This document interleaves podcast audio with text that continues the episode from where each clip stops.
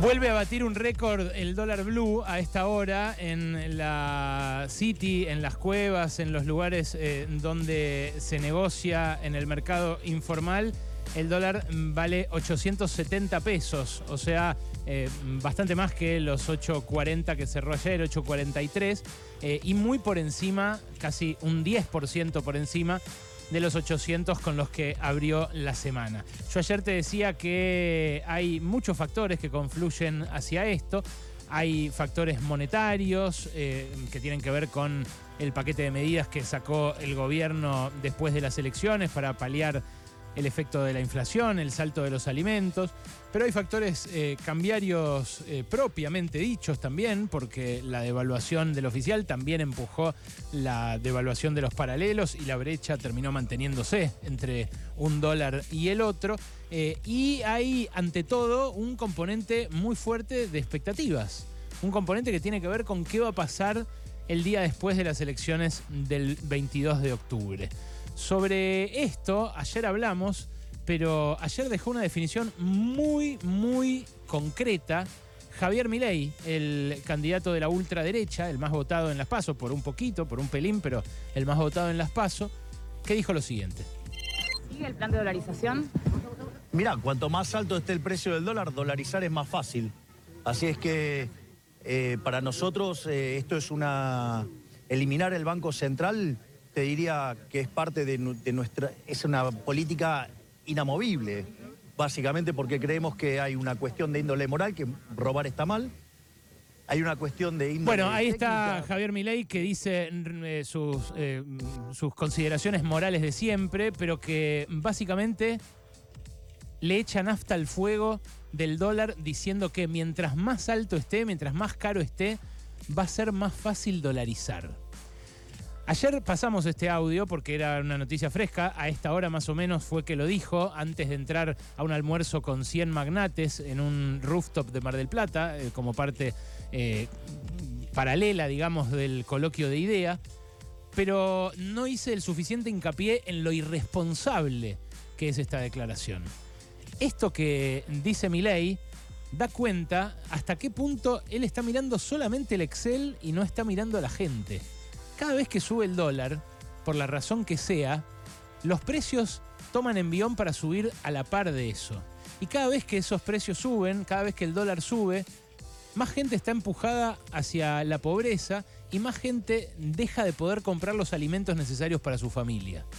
Que alguien eh, que habla en público diga algo así habla de su insensibilidad respecto de los que no pueden comprar alimentos. Aunque diga que él lo va a resolver con algo que ya sabemos que no lo va a resolver, que es la dolarización.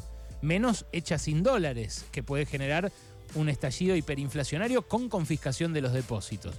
Ahora, que lo diga alguien que se postula a presidente, da cuenta de que la gente está completamente afuera de sus eh, consideraciones y sus variables. Porque cuando un presidente eh, toma una decisión, sabe que algunos se benefician y otros se perjudican.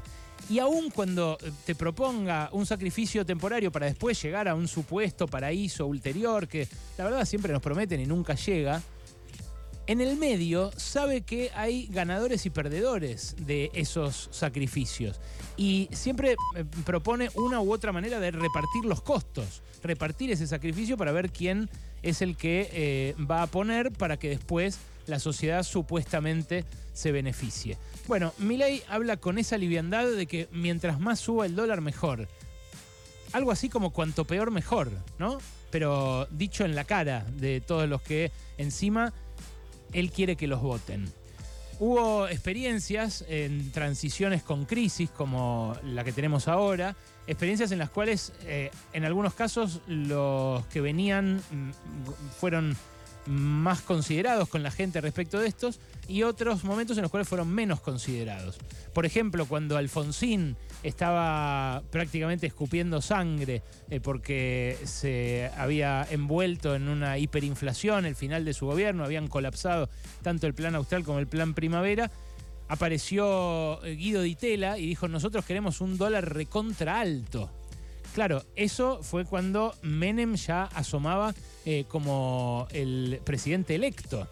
Y lo que diga alguien eh, que ya es electo o que tiene muchas chances de serlo, influye, obviamente. Influye no tanto como lo que hace el presidente en ejercicio, pero influye muchísimo más que lo que diga cualquier otro político. El que actuó en sentido contrario a Guido Di Tella en aquel momento, que también echó nafta al fuego, fue Alberto Fernández. Alberto Fernández que después eh, hizo... eh, se mandó mil cagadas, cometió mil errores, eh, fue hizo un gobierno desastroso en un montón de aspectos. Pero tres días después de las PASO en las que Macri fue derrotado por más de 15 puntos y era obvio que no podía remontar eso, como pasó finalmente que perdió en primera vuelta, el dólar empezó a escaparse. El dólar se fue de 40 a 60. Y cuando llegó a 60, tres días después de las PASO, Alberto Fernández dijo, a 60 está bien. Hay sectores del Frente de Todos, el kirchnerismo con- concretamente, que le cuestionan todavía a Alberto Fernández haber tomado esa decisión. Algo en lo cual lo aconsejó en ese momento Emanuel Álvarez Agis, que después lo contó. Bueno, el kirchnerismo considera que debió haber actuado más incendiariamente, dejando que se le prenda fuego a Macri, una situación que después quizás él podía revertir. Pero no es lo que hizo. Y la verdad, yo creo que eh, eso le ahorró sufrimiento a mucha gente que después terminó mal igual, pero que podría haber estado peor, aunque sea en esa transición y en esos meses. Bueno, eso a Milei no le interesa. Y acordate, en cada crisis de estas en las que nos metemos, salimos con más pobreza, incluso después de la recuperación. Sobre eso nadie le está preguntando a Milei cómo va a ser para apagar el fuego al cual ahora, para ganar, le está echando nafta. Pasaron cosas. Cosas.